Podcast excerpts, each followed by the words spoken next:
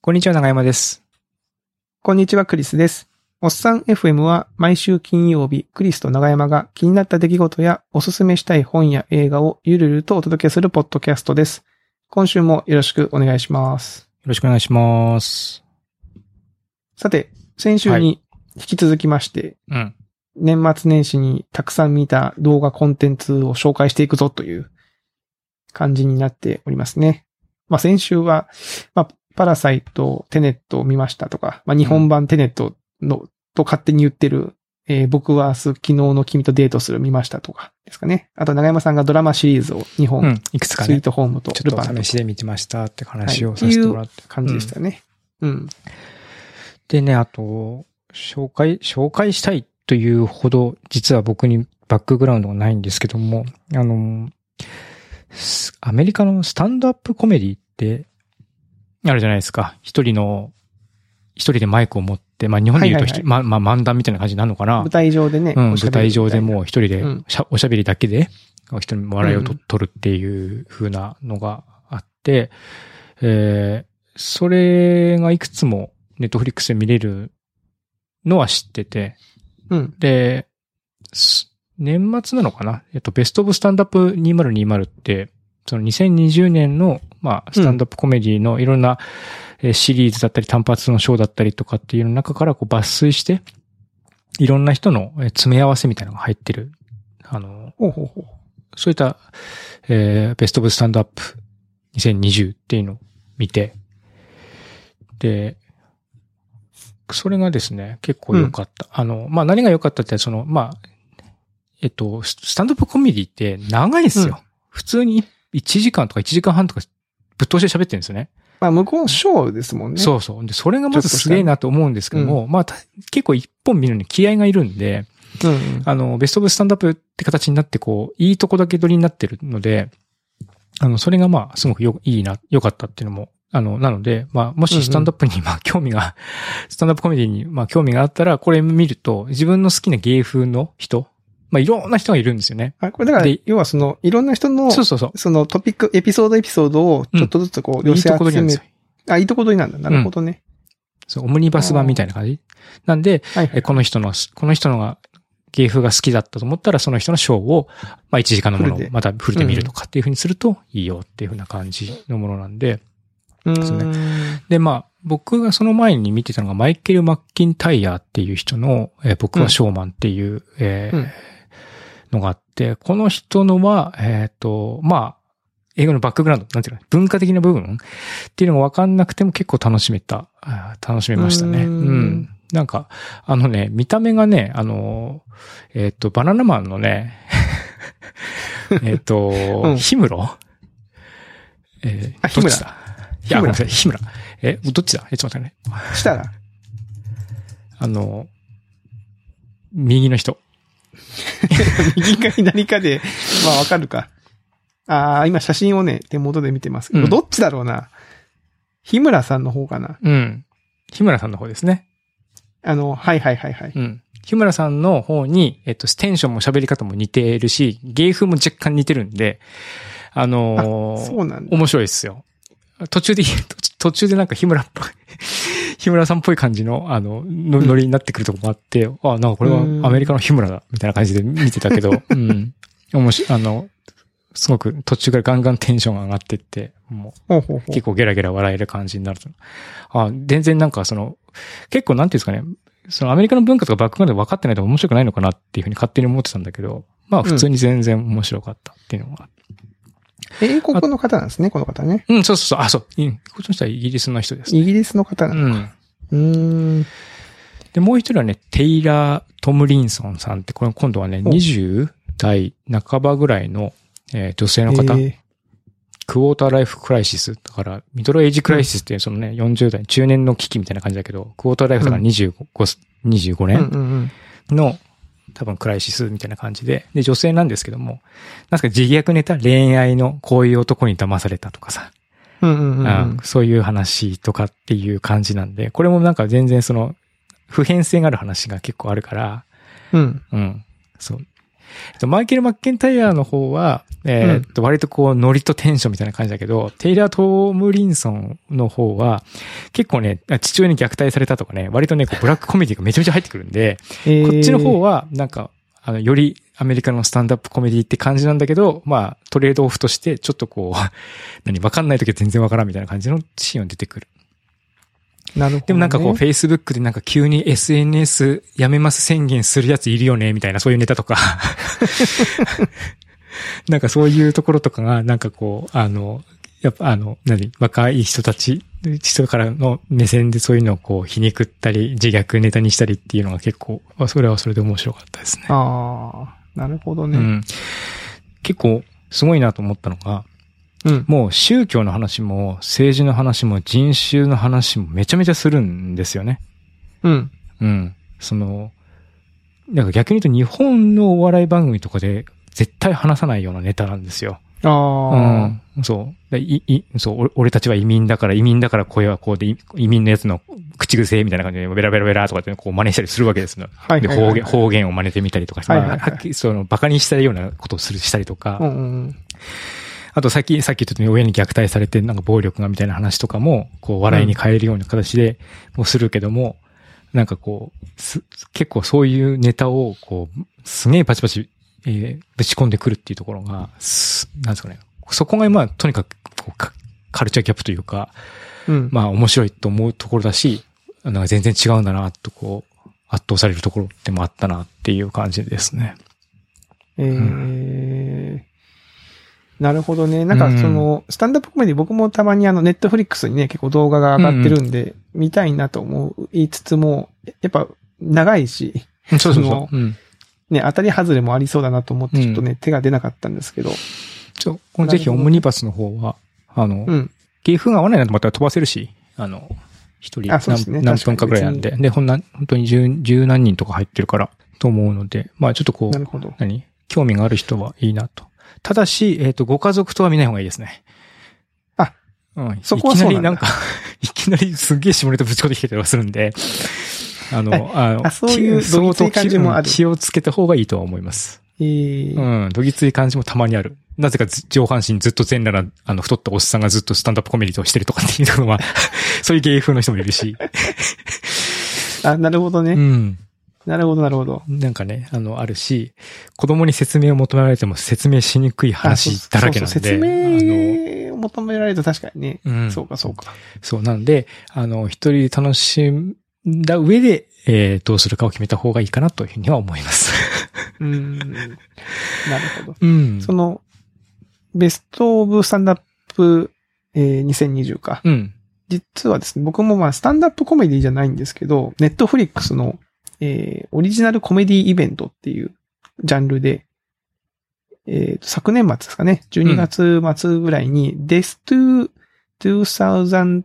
2020。あ、あれね、あれ気になっちゃうんですけども、うん。気になってました。うん。僕、何も前知識なく、なんか、あ、サミュエル・エル・ジャサクミュエソル・ン出ジてェル・ジャるクソン出てくるでしょ出てるし、うん。このね、70分なんですよね、時間がね。あ、そんなもんなんですかなんか僕そんなもんめなっんでちすよゃ重厚のやつなのかなと思ったら。いや、もうそうでない70んです分だし、お、これと思って、で、コメディって書いてあるから、なんだと思って見てみたんですけど、うん。あのーまあ、割とね、面白かったですよ、これも。あ、ほんあの、スタンダップコメディの、いわゆるブラックな視点と。うんか、語り口あるじゃないですか。はいはい。まあ、割とあれが好きだと、結構見れる感じだと思います、あね。ーじゃ割と風刺、結構きつめの風刺、かつそそうれそうをそうそうそうそう。笑いに変えてるみたいなのが、そうそうそう何人かでも出演されてますよね、これも。その出一てま人すがずっと話してるわけじゃなくて、いろんな映像とか。一応ね、なんか、体としてはね、モキモキュメンタリーっていうんですかね。あの、ドキュメンタリー風の、っていうんですかね。あの、フィクションをうんドキュメンタドキュメリーンタ風に映像のように見せてうん演出するっていうあはいはい。モキュメンタリーの手法でやられてて、だからサミュエル・エル L ジャクソンも、えー、どっかの記者の役で出て、出てるうんのかなとか、どっかの IT 企業の社長とか、うんうん。えー、歴史学者はヒュー・グラントが演じてたりとうか、んあとは僕フレンズっていうドラマが好きだったんですけど、はいはい。フレンズのフィービーの役をやってた方が、大統領の非公式広報官みたいな感じで出てたりとかほーして、一応2020のイベントを振り返るっていう感じあなあんなるでほすど。よ、あ、ね。じゃあ、その人たちが、その人たち、それぞれの立場でいろんなことをこう言うみたいな。そうそうそうそうそう、喋っていあーくんですよ。なるほどで、まああー面白1そう月から振り返っていきましょうとかっていうう感じんで。うん。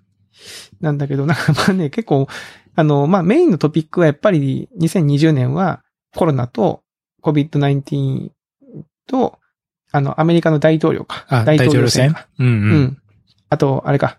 えー、ブラックリブスマターでしたっけ ?BLM。あああ、はいはいはい。の辺が取り上げられてましたけど、うんまあなんかね、本当 その、これで笑っ、え、笑っていいのかな、どうかなっていうところも やっぱり結構あったりとかして、なんかね、と途中で、えっ、とね、私みたいな普通の人にインタビューするのみたいな感じの女性が出てくるんですね。うんうん。で、その人がその、在宅期間というか、ステイホーム期間は、もう暇すぎてネットフリックスのコンテンツ全部見ま、見たわ、とかって言ってて。うん。でも今すごく、それよりかも面白いものを見つけたのとかって言うんですよ。うん。それが今やってるアメリカっていうドラマなんだけどって言って。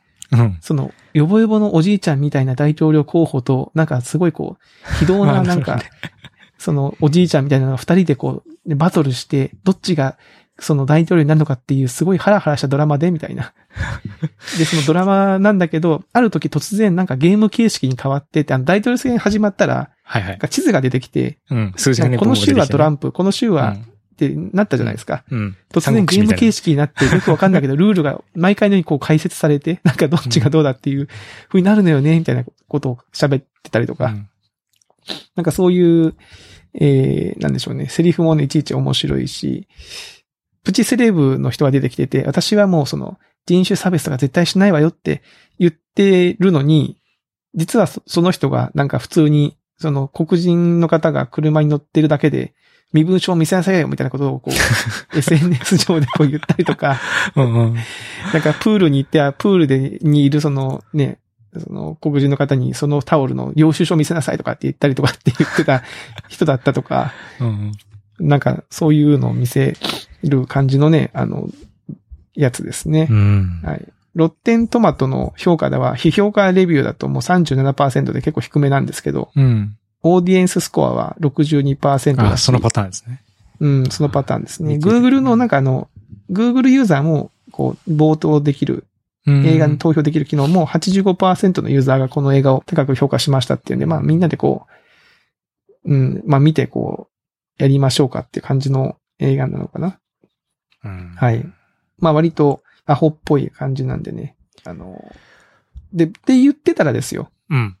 僕が多分これを見た翌々日は翌日とかぐらいに、アメリカでほら議会にああ。デモが起きて議会に流襲れ撃され込んでました。そうそ襲う撃事そうそう。件がなあんったかもうシャレならんなと思って。うん。うん、なんか、この、モキュメンタリーの延長線上の出来事が実際の現実世界で起きてるっていうのがなんか不思議なね、感じになるような映画ですうん。ね。まあ、確かに2020年、映画、映画以上になんかちょっといろいろありすぎたなって感じがそうなんですよ。あるからな。うん。なかなかでもね。この辺のコンテンツ見てると、その、やっぱりアメリカの表現の自由とすげえなみたいな感じなんですかね、やっぱり。その、さっきも僕言ったけど、日本だとなかなか、まあ、そのネットフィックスっていうメディアの形態だからいけてんのかもしれないけうど、んうん。その、結構怒られそうだなって感じとかもあるじゃないです か。話のね。ネットフリックスだから、オンライン配信だからがあるんじゃないですかね。あーあ、の、アマゾンとか、レベル感違いますけど、アマゾンプライムでやってる、あの、あそう松かそうか本人志さんのうん。ドキュメンタリーとかも、テレビじゃ絶対できない確かに。ようなことをやったりしてますから、まあ、やっぱその地上波、かつそのスポンサーがついてるコンテンツはどうしてもスポンサーの意う向んとかうがんあったりするんじゃないかなと思いますようね、んその。うん確かに。そうやっぱりこういう感じの、どうなんですかね。クリスさん的には、はい。こう映像コンテンツの、多分今、うん資本戦争というか、はいはいはい。あの、今までの方式での、今までのお金の流れとはもう全然こう、かガラッと違った資本で作られてる映像がもうバンバン増えてきてるし、うん。それがめちゃめちゃ人気出てるみたいなとこもあるじゃないですか。ありますね。うん。で、今後、なんですかね。そうすると、こう、より割とラディカルだったり、自由だったり、オルタナティブな作品っていうのも、こう、世の中にどんどん増えていくって感じになってうん。くのかな。それともな、またう、ん。その、歴史は繰り返すじゃないけども、ネットフリックスといえどもみたいな感じになってくのかな。どうなんですかね。やっぱその映像コンテンツっていう視点で言うと、民生品の、まずその作る側の、今までプロの人が作ったクオリティに対して素人が作ったクオリティって結構太刀打ちできなかったものが、見る方も作る方も結構そこが追いついてきてる部分が割とあるうん、うんありますねじゃないですか。うんだからじ YouTube でね、素人が自由に作って出したものが結構面白いっていう事例もポツポツ出てきてますし、うんうんで、やっぱり多分ネットフリックスっていう形でそのお金ね、あのユーザーさんから集めて面白いものを作るぞっていう気概でやってくれる分には全然いいと思うんだけど、例えばハリウッドとかも、やっぱ映画を作るって結構、あの、投資が必要じゃないですか。はい。だからトランスフォーマーとかでほら中国を舞台にした映画がそ撮られたのも中国資本が入ってきて、はいうん。中国でヒットさせるために中国にわざわざこう、ね、トランスフォーマーを活かせて、うん、中国の名所でたた戦わせるみたいなことをやりましょうとか、あの、X メン、サムライとかも、まあも、もともとそういうね、原作のあれがあるのかもしれませんけど、まあ日本を舞台にとか、日本のキャラクター出して、日本でのその、市場を取っていきましょうっていう、まうあんどうしてもそのコンテンツの中身に、その、ビジネスの成功みたいな視点のエッセンスは入ってきますけど、うんまあそれがううまくね、作品の世界観壊さなかったりとか、ああまりにも露骨じゃなければ、まあ僕は別にいいかなと思うんでですよね。ね。まあそれで見てる方も楽しいんで、見ればまあいいと思うんだけど、うん。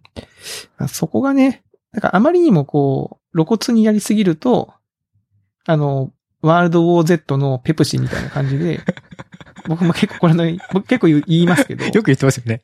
うん、僕ねあの、うんあのね、ペプシだけはい言っていただいただけないというか、あの、うん緊迫感のあるシーンでね、ブラッド・ピットが飲むコークみたいな、 ペプシみたいな、なんだこのシーンっていう、 ああいうことが起こらなければいいかなとは僕は思うんですけどあーなね。うんだからネットフリックスとかだと、その逆にね、そのスポンサーに気を使うっていう視点はないから、うん。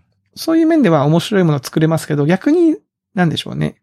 あのー、民意を先導したりとか、その政治的な誘導があったりとか、うんうんそういうのがあるとちょっと怖いですかね。あの、アメリカとかも、ややっぱこう国の情勢がね、変わってくると、結構国威を向上するような内容の映画を作ったりとかはいはいはい。するじゃないですか。で、うんやっぱそれにやっぱ人は感化されて、あの、そうだそうだって、ね、直接ものを言わなくても、その考え方を植え付けるっていうことはできるうんありますね。うん。ので、まあそれがあの、ネットフリックスとか、アマゾンプライムは、そのワールドワイドでそれができるっていう基盤を得ているっていうのは。確かに。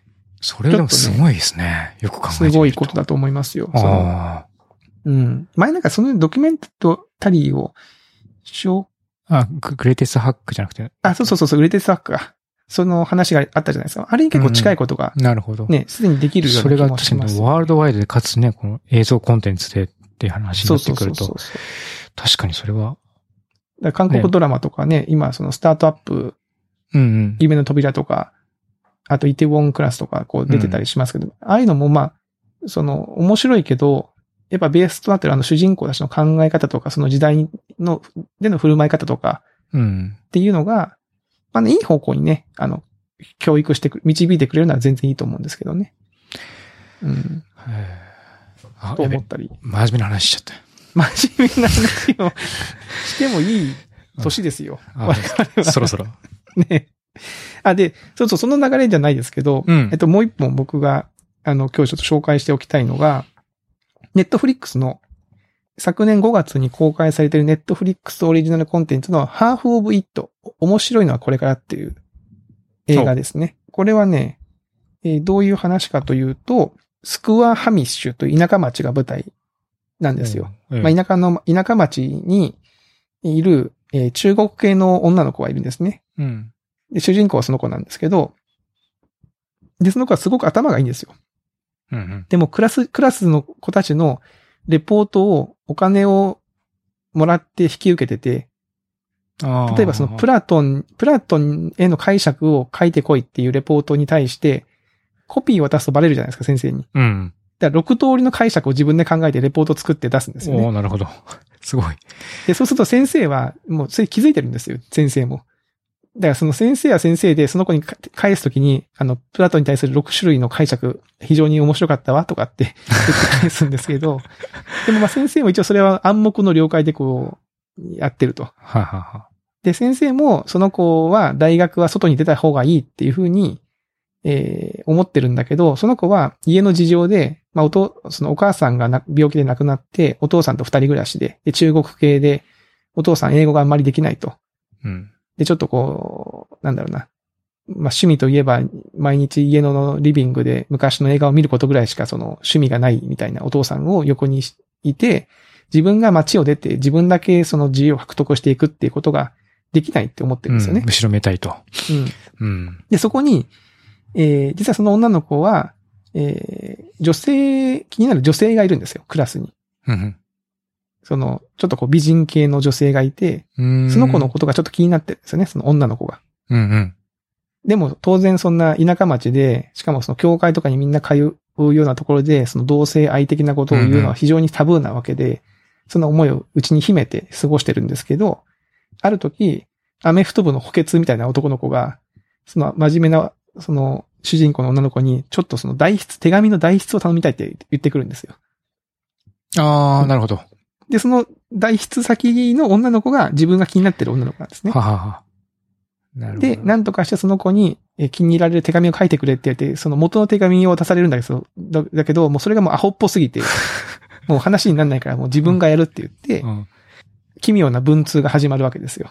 男の子を代理にした、そうです、そうです。男の、その、だから主人公の女の子が書いて、うん。えーその美人の女の子が受け取るんだけど、美人の女の子はその男の子が書いたものだと一応思ってるんですよね。うんうんで、男の子は男の子で、その手紙にどんなことが書いてあるのかは一応こう読んでるんだけど、意味が今一つ掴みききれるというか、その、あえ、頭が悪いからすごくね、こう、まあ、頭が悪いからというか、その、はやっぱ高度なやり取りをしてるんですよ。芸術をベースにしたああ。やり取りをしてる。るから、うん。知的なやり取りやり取りをこう楽しんでるのを横で見ながら自分は早くデートに行きたいと思ってるみたいなうん男の子が いて。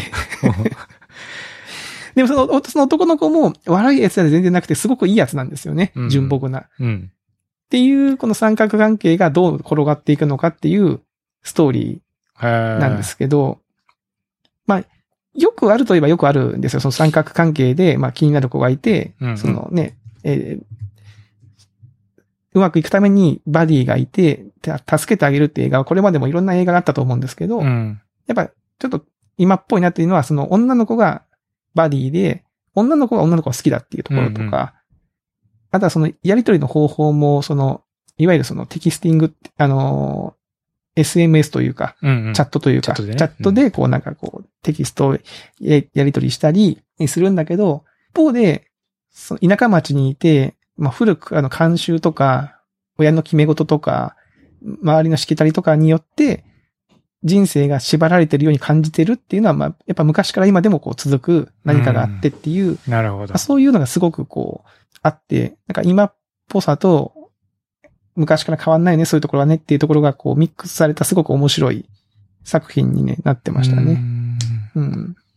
面白いそうです、これ。うん、結構ね、面白いです。あの、僕も妻と見ましたけど、なんでしょうね。なんかこう、いい感じの。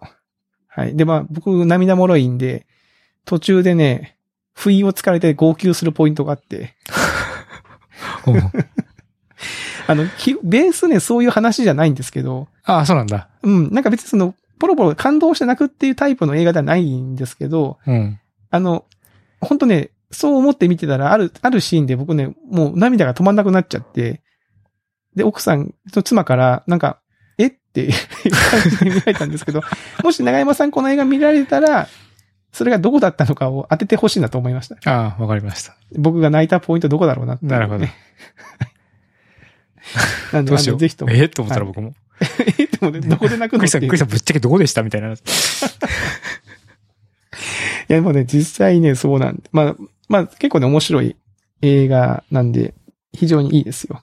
なんか青春ものだけど、別にすごくこうセクシャルなシーンもね、あるわけではないし、ん。はい。え、これちょっとお手入れに今という感じですかね入れといたので、ちょっと後ほどそのシーンをチェックしようと思います。これね、ぜひとも、これ、ね、批評価支持率は、さっきのロッテントメイトの話でいくと、批評価支持率94%ですよ。お、すげえ。批評家からは絶賛されている。へへー平均点は10点満点で7.14って、まあ、書いてますあーね。やっぱりテーマ性とかもうん。いいのかな、こういうのね。テーマ性、時代性うん、じゃあ時代性ね。そうそうそう。みたいなところが、うん。まあいいんでしょうね。すごくね、面白いんでね。はい。見てほしいななんて思ったりしましたね。うん。はい。というはい、そんな感感じじでですすか。かね。いや、しかしいっぱい見ましたね。年末年始ね。うん、なんだかんだ言って、ちょっと、外にね、うんやっぱりね、どうしても、まだまだ行きにくい、ね、し、ね、家族でとかっていうのも大変だから、まあ、お家で楽しく、確かに。うん、楽しむ。僕はあれに加入しましたよ、とうとう。ディズニープラスに。 あ、そうですか。僕、このまあ間、いいです解約しました。あ、そうそう、長山さん解約するのを、 そうそうそう横目で見てました。うん。あの、子供たちが全然もう見終わっちゃ、見終わっちゃってっていうか、はいはい一通り全部見見ちて、ゃったその後別に、うん、み自分たちが見て、見たいやつはもう、なんか、ない、続きないって感じだったから、うん。で、まあ僕も後からスターウォーズとか見ようかなと思ってたんだけど、ちょっと、そこまで、ね、ネットフリックスとかもあって、ちょっと手に余ってる状態だったから一旦解約しようと思って。うん。いやそれこそあれなんですよ。この、この回は1月22日の公開回ですけど、先週1月15日のから、えっ、と、ワンダビビジョンか。マーベル系のドラマが始まるんですよね。なんか予告やってましたね。やってました。うん。うん。そうそう。だからそれを、にターゲットを合わせて僕はあの、なるほど。やってるんで、多分この、あの、放送してる、公開した頃には、これを公開した頃には多分見てるんじゃないかな。そうそう。だから、あのチャン、 あのチャンネルねのね、独自、あの、そのマーベルとかディズニーのオリジナルコンテンツが入ります、入りますって言われても、なんか大したのが入ってこなかったから、はいはいはい。なんか、それも、そう、それもしばらく、あれはそういうみ、なかったんですかあの、マンダロリアンマンダリアン。だっあけ、あれ、マンダロリアン、マンダロリアンで合ってます。マンダロリアン僕ちょっとスターウォーズ詳しくないから、マンダロリアンか。マンダロリアン。見てない。見てない。うん。マンダロリアンはあれですよ。面あ白いの、の。スターウォーズに出てくる、なんかあの、仮面被ったそ、うそうそう。うん。賞金めっ稼ちぎゃのプッシュされてた。めあっれちなゃんプかあッのーシュされてたけど見てなかった。あれです。えっ、と、脚本を書いてるのが、ジョン・ファブローっていう、アイアンマンの、最初のアイアンマンを作った監督。あの、ザ・シェフ・ショーとかでシェフやったりする人。はあの人が脚本書いてるし、あの、マーベルでも結構ね、面白い系のクリエイターが、あの、作ってるんで、へー見ればよかった。はい。なんか、スター・ウォーズと言い言いつつ、実はマーベル系のエッセンスがうーん。入ってると思いますね。はい。僕もちょっと今、2話ぐらいまで見てて、はい。み、見てます。あ、いいですね。ちょっとまあ、はいまた、また子供たちが、まあ、ぜひぜひ。忘れたこと。子供が思ったよりディズニーコンテンツにこう、のめり込まなくて、ディズニーとかピクサーとか、なるほど。 うんなんかね、世の中のお子さんね、もうカーズ大好きとかさ、アナ雪大好きとかって言う、聞くから、よっしゃよっしゃと思って、これでね、まあ、自粛の、まあ、夏とかの ね、自粛の期間、これでちょっと、持たすかと思ったら全然響かなくて。全然響かないで すか。うん。ずーっと、この間までずーっとアナ雪2の終わりまで見ようって、ずーっと言い続けてるけど、最後まで見れなかったです、僕も。あ、そうなんだ。ん。ああ、なんでまあ、ちょっとまあしょうがないなと。タイミングとかあるんでしょうね、やっぱね、子供にもね。うん、子供も多分まあ、その見るタイミングとか、うんあとまあ、好みみたいなのもあって。確かに。うん。最近はちょっとジブリにハマってるから、ああ、うん。ジブリは OK っぽいんだけど、ジブリって今、配信系で見れましたっけ配信だと見れないですね、日本見で。れないですよね。うん。今はもう、ブルーレイそうか。うん。とか DVD を、は全部出てるから、まあそれをこはう、いはい。ちまちま買ったりとか。確かにうな。ん。ディズニープまラあスネットフリ、いや、ネットフリックスでで配。信はしてるんですけども、えっと、アメリカと日本では見れない。そうか、ネットフリックスで、あれか、海外配信してんのか。そうそうそああ、なるほどねう。。そう。一応 VPN 貼れば見れ る。まあ、あそういうことうね。ん。なるほど、なるほど。そう、シンガポール経由とかにすれば見えるけど、まあそういう感じです。なるほど。うん。でもまあ買ってるかな。まあ、そううですよね。よく見るやつ買いますもんね。ん。うん。うん。わかりました。まあ、というところで、はい。はい年末年始また、いっぱい見たんで、皆さんもですね、参考に、はい。はい、して、あの、こんなのも面白いよってのがあったら、ぜひとも、えー、ハッシュタグおっさん FM とかにつぶやいていただければ、見たいなと、うん思っております見たい見たい。はい。よ見たいでろしすくおね、願いします。はい。というところで、えー今週のおっさん FM はこのあたりとさせていただきます。はい。えーではまた来週お会いしましょう。さようなら。さよなら。